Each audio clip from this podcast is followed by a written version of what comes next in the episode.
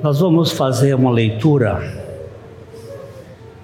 em três versões do capítulo 3 de 1 Timóteo, 2 Timóteo, perdão. 2 Timóteo capítulo 3, de 1 a 5. É, nós vamos fazer na versão ARA, na versão, é, nova versão, é, nova versão transformadora e na NVI. Primeiro na ARA, ou a revista e atualizada. Sabe, porém, isto, que nos últimos dias virão tempos difíceis pois os homens serão egoístas, avarentos, jactanciosos, arrogantes, blasfemadores, desobedientes aos pais, ingratos, irreverentes, desafeiçoados, implacáveis, caluniadores, sem domínio de si, cruéis, inimigos do bem, traidores, atrevidos, enfatuados, mais amigos dos prazeres do que amigos de Deus, tendo forma de piedade negando-lhe, entretanto, o poder. Foge também destes. Nova versão transformadora.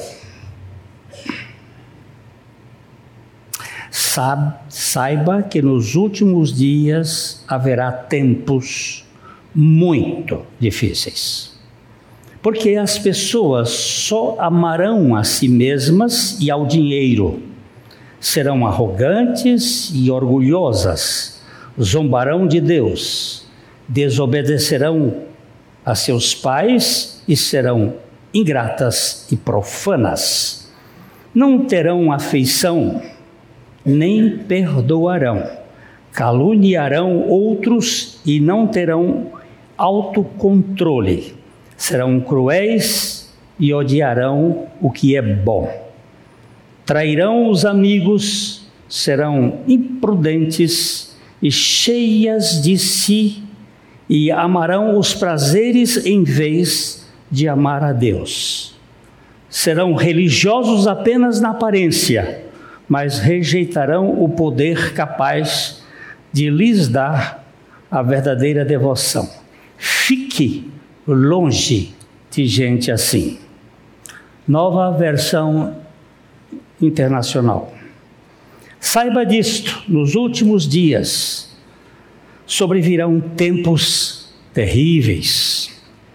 Os homens serão egoístas, avarentos, presunçosos, arrogantes, blasfemos, desobedientes aos pais, ingratos, ímpios, sem amor pela família, irreconciliáveis, caluniadores, sem domínio próprio cruéis inimigos do bem, traidores, precipitados, soberbos, mais amantes dos prazeres do que amigos de Deus, tendo aparência de piedade, mas negando o seu poder.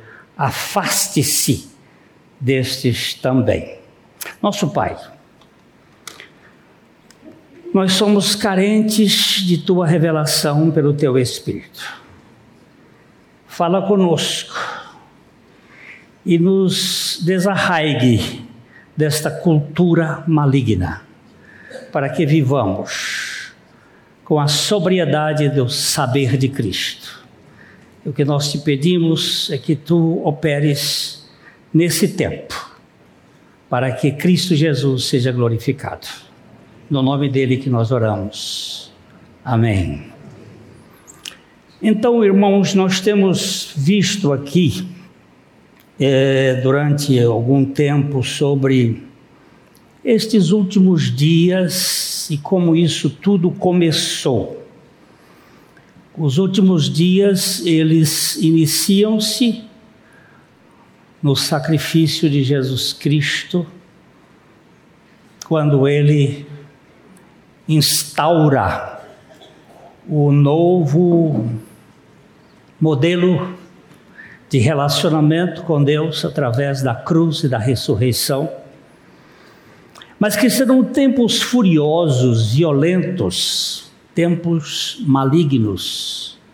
A expressão que nós encontramos aqui é uma expressão, como nós já dissemos, ela só aparece duas vezes no Novo Testamento, naquele endemoniado gadareno e aqui, tempos de endemoniamento, onde as nossas mentes seriam possessas por toda esta cultura maligna que reina no mundo.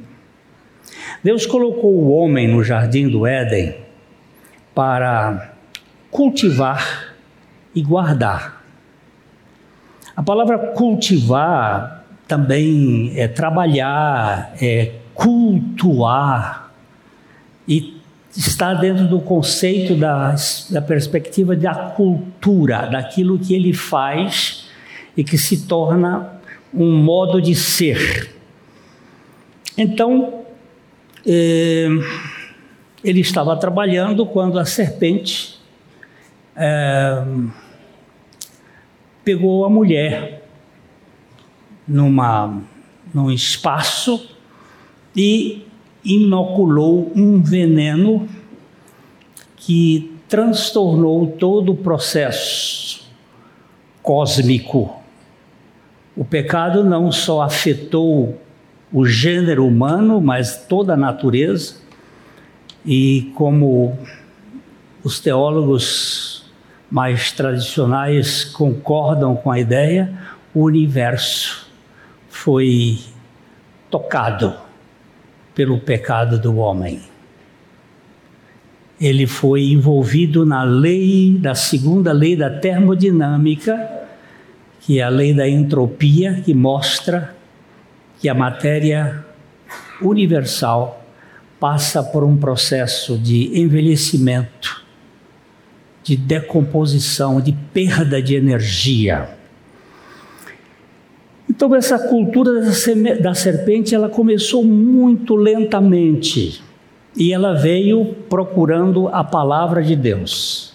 Nós já vimos isso aqui em Gênesis 3:1, quando a serpente se aproxima da mulher, ela tinha os seus olhos na palavra, porque ela diz assim: é assim que Deus disse. Primeiro, ele descreve a, a sagacidade da serpente, a sua astúcia, e, e ela chega dizendo: é assim que Deus disse: não comereis de toda a árvore do jardim. E não foi isso que Deus disse.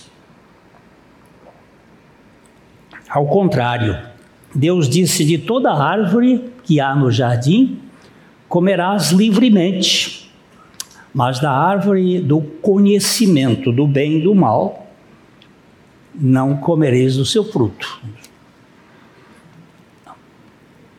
Então, a, a, a cultura da serpente ela começa atacando aquilo que é mais seguro para qualquer pessoa que é a palavra de Deus. Nós já vimos aí que ela distorce a palavra, ela retirou o Senhor do texto, porque você vê aí que diz assim: o Senhor Deus havia feito.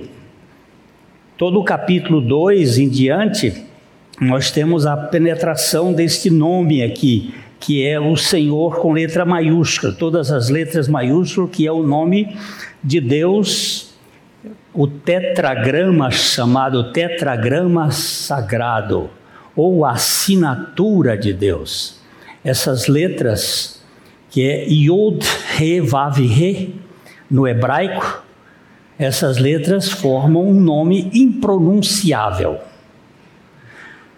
Recentemente, um professor de Harvard, um judeu, estava fazendo um estudo do DNA e ele descobriu uma uma certos números que se repetiam dentro dos, daquelas uh, uh, circunvoluções do DNA, que ele vem como espécie de hélices, e ele, esse número repetidamente vinha 10565, 10565, 10565, 10565.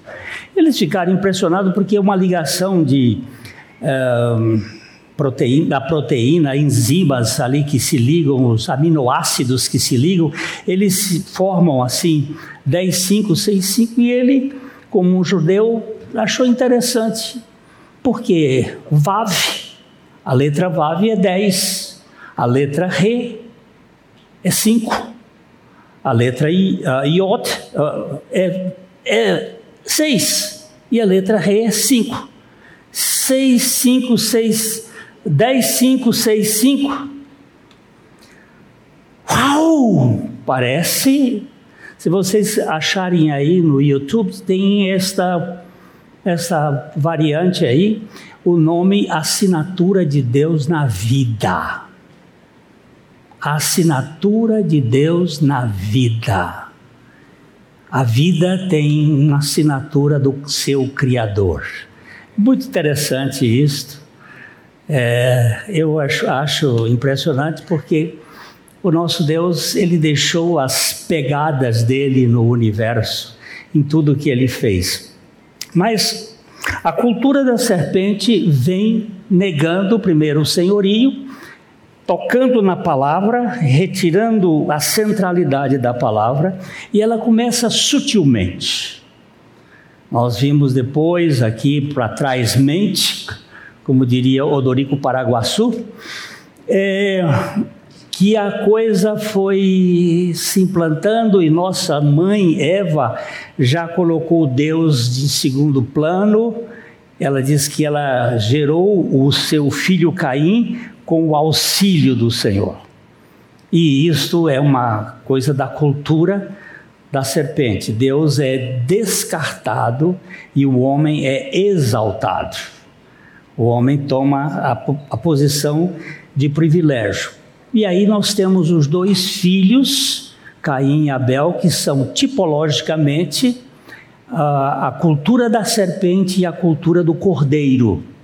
Nós andamos caminhando em cima disto aqui, aí nos domingos anteriores. Caim representa o esforço, o suor, a força humana para conquistar, e Abel, a oferenda, o sacrifício, o cordeiro, como aquele que tira o pecado do mundo.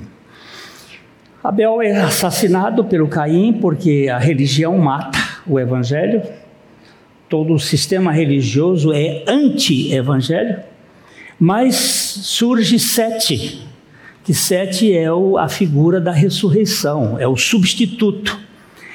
E duas famílias elas emergem daí. A família de Caim, que é uma família que sobe, é uma família que ascende, é a família que constrói cidades. É aquela ideia de você colocar pin, pináculos, píncaros, grandeza, palcos, lugares altos, distinção. E a família de Sete, que é uma família que desce. A ideia é descer, vai descendo até o descanso que é Noé. A figura de Noé significa aquele que está no descanso, que desceu até o lugar de descansar. Essas duas famílias, elas perduram até o dilúvio com as duas culturas e ali por perto do dilúvio, elas se cruzam e formam um modelo de uh, teomânico muito forte. Aparece uma palavra, Givor, que é uma palavra de valente, de exaltação, de poderoso, de onipotência, de messiânico. E aí aparece o dilúvio, o dilúvio acaba com tudo, mas não acabou com a cultura. As culturas elas não acabam com facilidade. Eu nasci no Piauí, morei quase 12 anos no Rio de Janeiro, estou há 49 anos aqui em Londrina mas eu não perdi certos sotaques e certos jeitos lá do meu velho Piauí. Porque isso está impregnado lá dentro. E os homens é, saem de um lugar para o outro, mas as suas lembranças culturais elas ficam. E essa cultura da serpente ela passa. E aí nós vimos mais na frente que Nimrod, o, o sexto filho, o neto de Cão, ele, ele é o, o, o protótipo de um sistema mundial que é o sistema da governança mundial. E vimos ali no capítulo 10, versículo 10, que tem um, uma espécie de código que explica que eles têm um projeto de uma revolução, de uma rebelião, é, de confusão por mistura lenta e sutil até a fortaleza de Anu. Anu, Anubis, que é o deus das trevas, o deus maligno do escuro, e que isto ia seguir. E aí vocês depois podem estudar a história, né? Isso acontece nos, faraós, acontece na Babilônia com Nabucodonosor, acontece com Ciro o Grande, isso acontece com na, Alexandre o Grande na Grécia e com os Césares e vai crescendo e aparecem várias na história, vários imperadores que tentaram e hoje parece que nós estamos nos limiares. Estamos muito próximo de algo acontecer. Dia primeiro, o que, que aconteceu dia primeiro de março deste ano? Alguém sabe o que aconteceu? Lá em Abu Dhabi, Abu Dhabi, Alguém sabe? Levanta a mão, alguém sabe? A inauguração do templo do Crislã, da nova religião mundial. Crislã é a junção do cristianismo, do islamismo e do judaísmo. São três templos, uma sinagoga, uma mesquita e o templo com o nome de São Francisco de Assis que é a religião que está patrocinada no, dentro do catolicismo pelo Papa Francisco e tem os líderes mundiais, é a nova religião. Isso está bem claro que estamos chegando para o fim desta ordem do cristianismo, para o implante deste, dessa cultura. É, a partir da queda, a cosmovisão do mundo foi sendo mudada lentamente até a primeira hecatombe, que foi o dilúvio, mas ele não desapareceu, a cultura continuou, passou e ela foi para a casa de Abraão. Ela chegou na casa de Abraão através da, da tribo de Dan. E essa tribo era uma tribo que aparece com um propósito problema. Eu queria que a gente desse uma olhadinha em Gênesis no capítulo 30, nos versículos, pode ser voltar para Ara, é, 30 versículos de 1 a 6. Ali teve um problema. O, o Jacó casou-se, ele foi para fugindo do irmão, com 87 anos de idade, não era nenhuma criança. E aí ele queria casar com a Raquel e o, pai, o avô, o sogro dele passou ele para trás e ele casou com a Lia. Ele teve que fazer uma outra negociata para poder ficar com a Raquel. E a Lia era boa parideira. Ela deu um primeiro filho, um segundo filho, terceiro filho, quarto filho. E a, a Raquel ficou muito braba porque não paria e não conseguia. E ela então faz um, um jogo. E esse, desse jogo que é o jogo perigoso, o jogo da serpente, é o jogo que mexe com as mulheres, porque o projeto de Deus é tirar um filho através da mulher para esmagar a cabeça da serpente. E ele faz aqui, ó, vendo Raquel que não dava filhos a Jacó, teve ciúmes de sua irmã e disse a Jacó: Dá-me filhos, senão morrerei. É, é, é, é um jogo terrível. Então Jacó se irou contra Raquel e disse: Acaso estou eu em lugar de Deus que ao teu ventre impediu frutificar? Respondeu ela: Eis aqui Bila, minha serva, coabita com ela para que dê a luz e eu traga filhos ao meu colo por meio dela. Bila era a sua ama que vivia com ela, cuidava dela, e, e agora ele, ela, ela faz uma coisa contrária aos princípios de Deus. Deixará o homem seu pai e sua mãe, unir-se à sua mulher e ambos serão uma só carne. Mas Raquel era uma a, a, a idólatra. Ela escondeu o Deus do pai dela debaixo da cela onde ela vinha e disse ainda ao pai que estava menstruada e por isso o pai não podia tocar nela.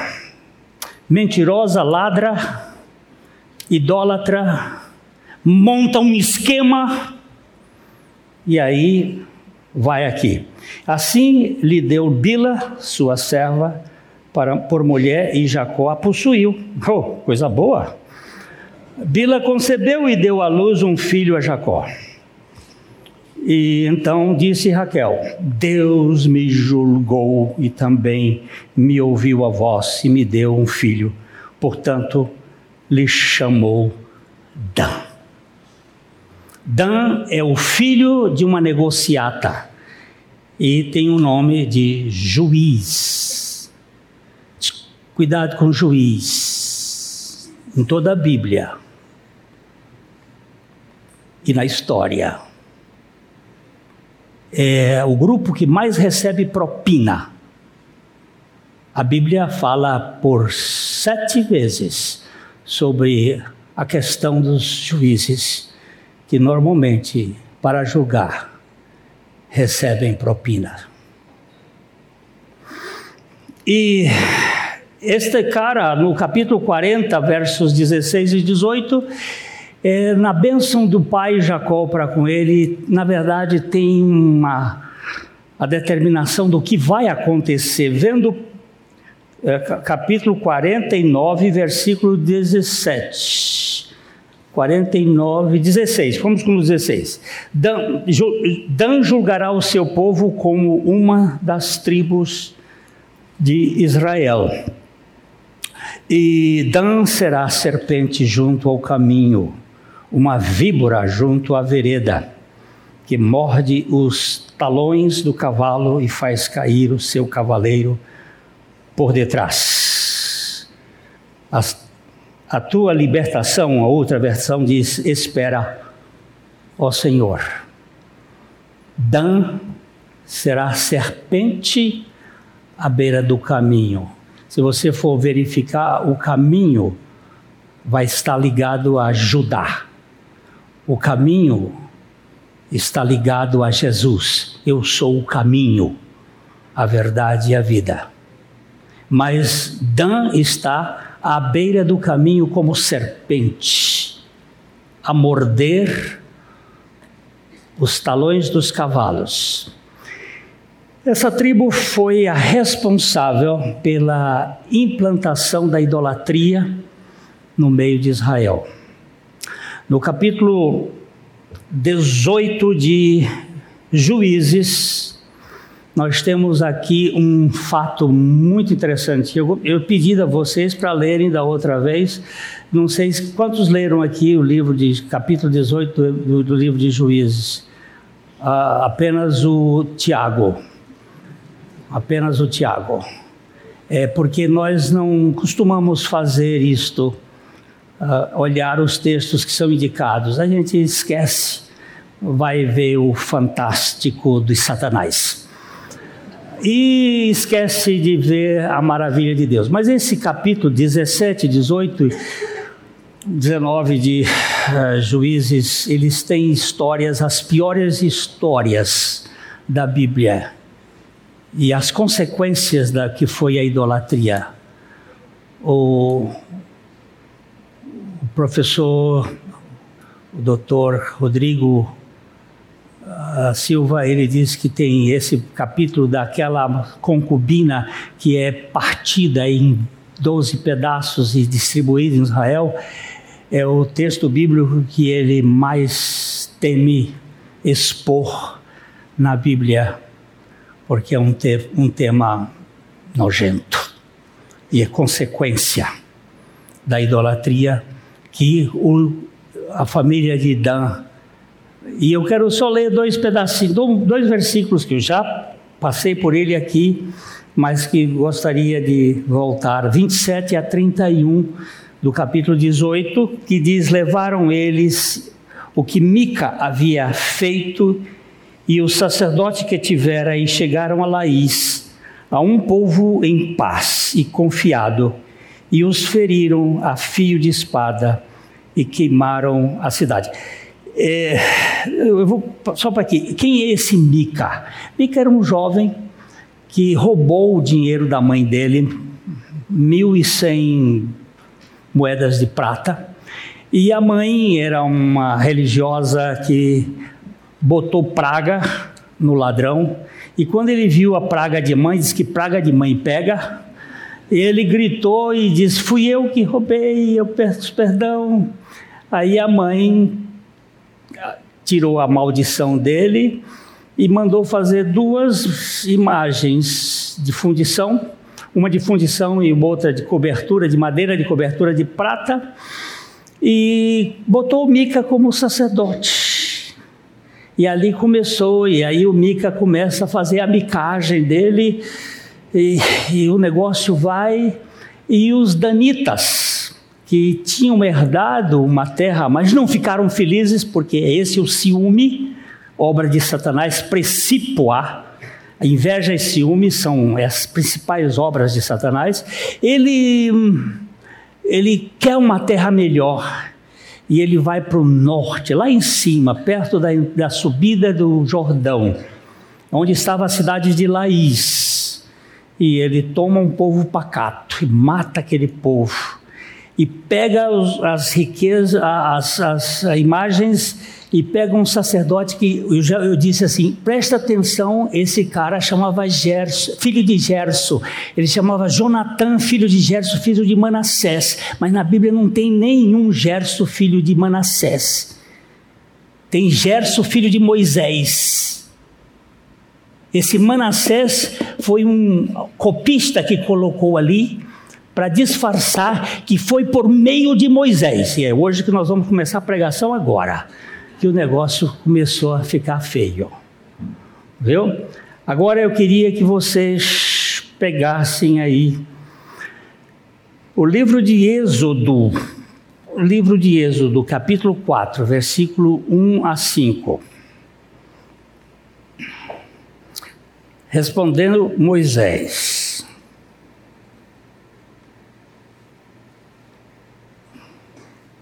Mas eis que não crerão nem acudirão a minha voz, pois dirão: O Senhor não te apareceu. Deus disse: Moisés, eu, depois que Deus desconstruiu Moisés, você se lembra que Deus levou 40 anos para des, desconstruir 40 anos de Egito na vida de Moisés. Moisés ficou 40 anos no Egito, foi filho da filha de Faraó, recebeu toda a cultura do, do Egito, mas quando Deus precisou usá-lo, teve que usar 40 anos de deserto na vida dele. E quando não sobrou mais nada, a não ser pé descalço e um bordão, Deus disse: Agora eu vou te usar. Deus tirou as sandálias do Egito, tirou tudo de Moisés, e agora Moisés só tinha um bordão. E aí Deus disse: Agora você vai falar com o povo. Ele disse: Mas eles não vão acreditar em mim. Eles que não crerão, nem acudirão à minha voz, pois dirão: O Senhor não te apareceu. E Deus dá três sinais para ele. E hoje nós vamos ver apenas um sinal. Ele deu o sinal do bordão, o sinal da mão que é enfiada no peito e vira lepra, e ele manda enfiar outra vez e ela é curada, e o sinal do bordão batido na água e que vira sangue. Mas este sim, primeiro sinal. Perguntou-lhe o Senhor: Que é isto que tens na mão? Respondeu-lhe: Um bordão. Então disse-lhe: Lança-o na terra. Ele o lançou na terra e o bordão virou uma serpente e Moisés fugia dela. Disse-lhe o Senhor a Moisés: Estende a mão e pega-lhe pela cauda. Estendeu ele a mão e pegou-lhe pela cauda, e ela se tornou em bordão. Para que creiam que te apareceu o Senhor, Deus de seus pais, o Deus de Abraão, o Deus de Isaac e o Deus de Jacó. O que, é que tem a ver isto? Tudo. Aqui está a grande mensagem do Evangelho. O milagre tem a ver com a cultura da serpente. O povo de Israel saiu 70 pessoas, entrou no Egito e ali ficou 430 anos. E esse povo que entrou com uma cultura, a cultura do cordeiro, foi invadido pela cultura da serpente. A idolatria. As coisas voltadas para a teomania, para o homem no centro, para a governança do homem, para a autossuficiência do homem. Então, Deus diz a Moisés: O que, que você tem na mão? Ele disse: Eu tenho um cajado, um bordão, um cetro. Lança na terra. E quando ele lança aquele cetro na terra, ele se torna em serpentes. O que, que tem a ver com isto? Quando Jesus Cristo entrou na terra, ele veio para ser serpente. Ele veio para tomar a raça da serpente no seu corpo. Esta foi a explicação que Jesus deu do milagre da libertação da doença, da, da, do veneno da serpente que o povo, o povo foi picado no deserto. Lá em Números capítulo 21, os versículos 8 e 9, Números 21, 8 e 9, nós temos o povo de Israel murmurando. Murmurando por causa de quê? Porque eles ficaram enfastiados com o, a comida de Deus, com o restaurante de Deus. Durante eh, todo o tempo que o povo andou no deserto, Deus lhe deu comida todos os dias, fresca, comida boa, saborosa, rica em proteínas, em vitaminas, em lipídios, em glicídios, que lhe dava força para que nunca ficasse doente. Nunca os seus pés se incharam, nunca tiveram qualquer problema. E esse povo chamou o pão de Deus de pão nojento, de pão vil e Deus, que é muito paciente e misericordioso, mas naquele dia ele disse: Eu preciso dar uma lição nesse povo. E soltou umas cobras, umas serpentes abrasadoras que começaram a picar um, e é veneno mortal. Aquele que era picado, pouco tempo depois, morria. E o povo correu para Moisés e disse: Pecamos, porque a murmuração, meus irmãos, é um dos pecados mais terríveis para a, o equilíbrio, a homeostase de nossa alma. Para nos manter sadios. Os murmurantes, os reclamadores, os desgostosos, eles não conseguem viver, eles vegetam. Eles se auto-envenenam com a sua murmuração. E aí começou a cair, eles correram para Moisés e Moisés correu para Deus e disse: o, tá, o povo está clamando, e Deus diz assim: faça uma, uma serpente de bronze e pendura na ponta de uma haste. E será que todo aquele que olhar para esta haste, para essa serpente, será curado? E é isso que os versículos 8 e 9 vai dizendo. Disse o Senhor a Moisés, não, fez os Moisés 8. Disse o Senhor 8 8, não 9. 8. Disse o Senhor a Moisés: Faze uma serpente abrasadora, põe-na sobre uma haste, e será que todo mordido que a mirar viverá. Todo mordido que a mirar viverá. Todo mordido que a mirar viverá. Põe no meio do arraial, lá na ponta. Todo mordido que a mirar viverá. Verso 9 agora. Fez Moisés uma serpente de bronze e a pôs sobre uma haste. Sendo alguém mordido por alguma serpente, se olhava para de bronze e sarava. Que serpente é essa? Jesus se diz ser essa serpente. Lá em João capítulo 3, versículo 14, 13 e 14. João 13, 14 e 15. Vamos lá, João 13, 14 e 15. Ninguém subiu ao céu senão aquele que de lá desceu, a saber, o Filho do Homem. E João botou que está no céu, porque quando João escreveu, ele já tinha ido para o céu.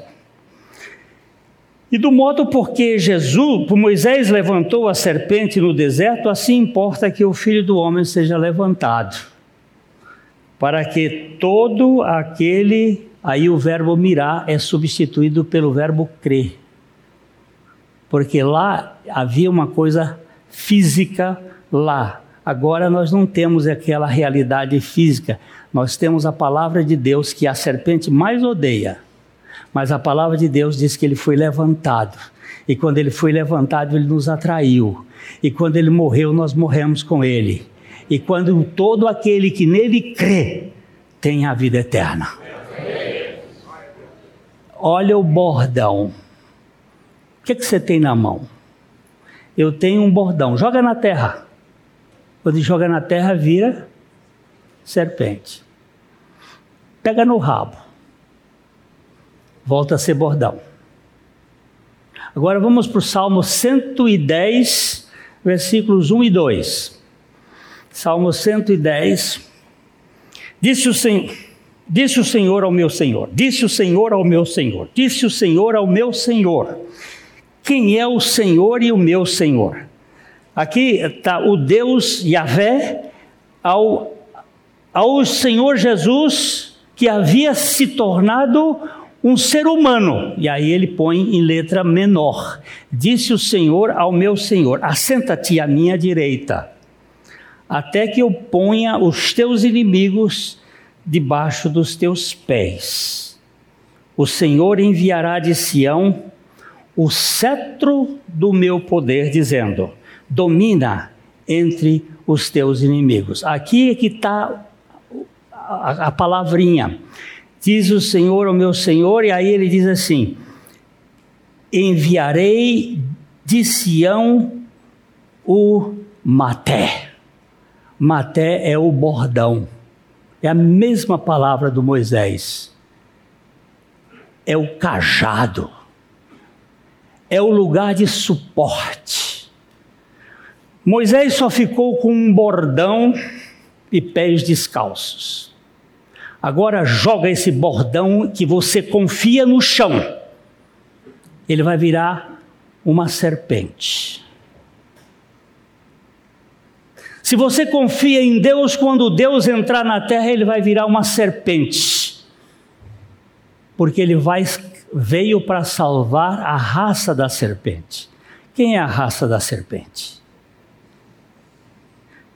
Eu só vi um irmão aqui dizendo assim, com o dedo: raça da cobra, raça de víboras, raça de serpente. Quem são estas pessoas? Nós, que temos veneno, como veneno de víbora, debaixo dos nossos lábios. Salmo 58, versículos 1 a 3. Vamos dar uma olhada nesse salmo. Falais verdadeiramente justiça oh, juízes, olha só. Julgarás com retidão os filhos dos homens? Longe disso. Antes no íntimo engendrais iniquidade e distribuís na terra a violência de vossas mãos. Desviam-se os ímpios desde a sua concepção. Nascem e já de se encaminham proferindo mentiras. Tem peçonha semelhante à peçonha da serpente. São como a víbora surda que tapa os ouvidos para não ouvir a voz dos encantadores, do mais fascinante em encantamentos. Nós somos a raça venenosa. Como é que está seu casamento?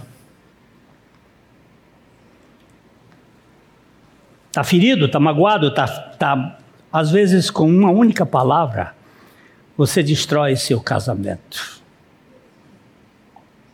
Palavras que ferem, que magoam. Como é que estão os seus filhos? Você já pediu perdão aos seus filhos pelas palavras inapropriadas que vocês deram para eles? Eu pedi perdão algumas vezes por meus filhos por ter ferido os meus filhos com palavra. Eu prefiro feri-los com uma vara do que feri-los com palavra, porque a dor de uma vara demora poucas horas, mas a dor de uma palavra pode virar a vida toda. O veneno das palavras são terríveis. Eu tenho atendido nesse gabinete aqui vidas feridas, sofridas lá do passado 40, 30, 40 anos. Eu me lembro de uma senhora. Ela chegou no gabinete e quando eu fui falar sobre o perdão para o marido, ela disse que casou-se muito jovem, o marido estava sentado no degrau e ela, muito jovem e bonita, chegou e abraçou ele por trás e deu um beijo e ele estirou assim, disse: "Não faça isso, que quem faz isso é uma prostituta". Só que ele não disse prostituta. E ela disse: "Esses lábios aqui nunca mais tocaram naquele homem até ele morrer". E eu fui falar sobre o perdão e de repente ela abriu a bolsa e tirou um, um remédio, botou debaixo da língua e disse: Ainda que ele ressuscitasse, eu não perdoaria.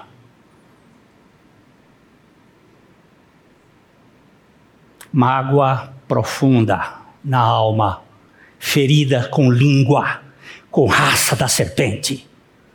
E Jesus Cristo veio para assumir esse lugar.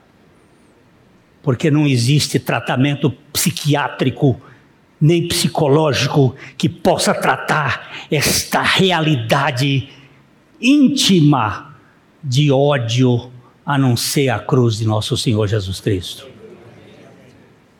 Não tem outro tratamento, meu irmão. Aqui nós estamos vendo o bordão na terra a toda a segurança de Moisés era aquele bordão: joga, e ele vai virar serpente. Mas quando ele realizar a obra da serpente na cruz, ele vai ressuscitar para ser o cetro da equidade e da santidade no caráter do seu povo. O Evangelho de Jesus Cristo tem solução para a humanidade. A obra da serpente é da destruição mas a obra do Cordeiro que foi ferido é a obra da restauração das vidas. Quando eu olho para a tipologia do Evangelho, eu vejo esperança, porque eu vi esperança para mim. Eu estava num beco sem saída, mas o Senhor me libertou. O povo de Israel ainda ficou com aquela serpente no deserto, do deserto, como um ídolo. E aí o problema da idolatria, meu irmão, é a grande desgraça da tribo de Dan. No livro de Reis, de 2 Reis, no capítulo 18, no versículo 4, só no governo do rei Ezequias, aquela Neustã, aquela praga que, que era uma bênção no deserto havia se tornado motivo de adoração do povo. Em vez de olhar para o Senhor que havia de vir, ficou olhando para aquela realidade do passado. Removeu, isto é o rei Ezequias, que foi um rei muito precioso, removeu os altos, quebrou as colunas e deitou abaixo o poste ídolo. Você sabe que o poste ídolo é o falo é o, o esse obelisco de Tamuz que tem em todas as cidades grandes. Aqui em Londrina eu falo daqui é pequenininho, é, falo de menino, mas tem o, o, de Nova York, de Nova York não, de Washington que é grande, tem o de Roma que veio da, do Egito, tem todo esse o de, o de Paris que é grande. Esse é o poste ídolo é a idolatria que governa o mundo. É o boi Aps, que é o boi das nações. Eles ficaram em Dan e em Betel. E ele destrói o postruído e faz em pedaços a serpente de bronze que Moisés fizera, porque até aquele dia os filhos de Israel lhe queimavam incenso e lhe chamavam Neustã, a deusa serpente que nós adoramos, que é a deusa que você adora e eu no nosso WhatsApp, nos nosso sistema, prisioneiros desse consumismo, desta coisa que nos tira da palavra de Deus. Somos dominados por essa cultura uma cultura que invadiu a igreja e que tornou a igreja pessoas amantes de si mesmo, amantes do dinheiro, desobedientes aos pais, presunçosos e aqueles 19 termos que a Bíblia fala e que tem acabado com a intimidade nos relacionamentos e acabado com a vida. Mas eu termino hoje aqui, nós vamos para frente no outro domingo, só lembrando que Paulo chama a atenção da igreja de Corinto lá em 2 Coríntios, capítulo 11, versículos.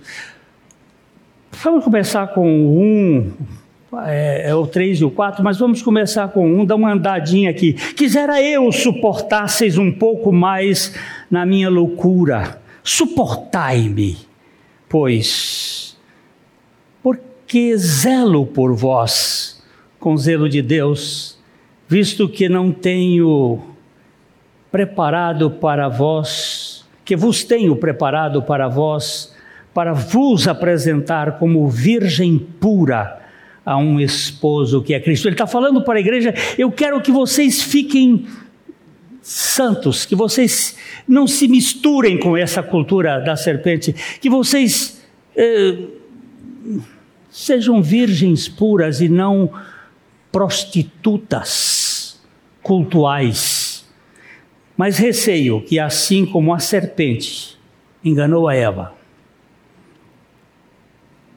enganou a Raquel,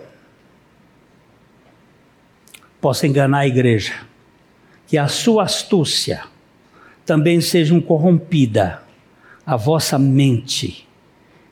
E se aparte da simplicidade e pureza devidas a Cristo. Olha que coisa aqui. É só Cristo, meu irmão. Não é Cristo e mais alguma coisa. É Cristo, somente Cristo, só Cristo. Mas receio, depois no versículo 4 ele vai dizer: se na verdade vindo alguém prega outro Jesus que não temos pregado, ou se aceitais espírito diferente que não tendes recebido, o evangelho diferente que não tendes abraçado, a esse de boa mente o tolerais. Olha só como Paulo, ele aqui é irônico. Vocês não querem ficar na simplicidade de Cristo. Vocês recebem qualquer pessoa que traga aí um, um, uma religiosidade humanista, um, um evangelho de prosperidade, não um evangelho de esvaziamento. Vocês querem é ter coisas para poder se vangloriar. A esses tolerais. E ele vai terminando dizendo: Porque suponho que nada tenham sido inferiores a tais apóstolos. E ali ele vai descrever depois, e chega no final desse capítulo, ele diz assim: Sabe que Satanás, a especialidade dele é se transformar em anjo de luz. E os seus ministros são ministros da justiça. E eles costumam entrar nas igrejas. Eu vi uma frase pesada de Nelson Darby. Ele diz: Satanás costuma assumir os púlpitos com a Bíblia na mão. Preste atenção nessa frase. Satanás costuma assumir os púlpitos com a Bíblia na mão. Deus tenha misericórdia de nós. E nós nunca percamos de vista a simplicidade do Evangelho de Jesus Cristo e a pureza devida somente a Ele. Cuidado, cuidado, você e eu precisamos com a cultura da serpente, porque ela entra devagarzinho e ela tira a centralidade do Senhor. Só para terminar aqui, eu não tenho nenhuma vantagem. Eu terminei de falar lá no, no, no, no Conferência da Consciência Cristã. E um pastor me disse assim, Glênio, Deus te usou para falar o meu coração. Deus te usou para falar o meu coração. Eu tinha orado, Senhor, não quero falar a mente de ninguém. O mundo está cheio de teologia. Dá-me o privilégio de falar o coração. E aquele homem foi a resposta. Quando você fala a mente, você alcança as mentes. Mas quando você fala o coração, você toca no coração. Peço a Deus que Ele nos dê, a cada um de nós, tocar nos corações. Porque de mente cheia de conhecimento, o mundo está cheio. Mas nós precisamos não da árvore da ciência do bem e do mal. Nós precisamos da árvore da vida. E essa está em Cristo Jesus ele vai solucionar a crise da igreja nesse tempo.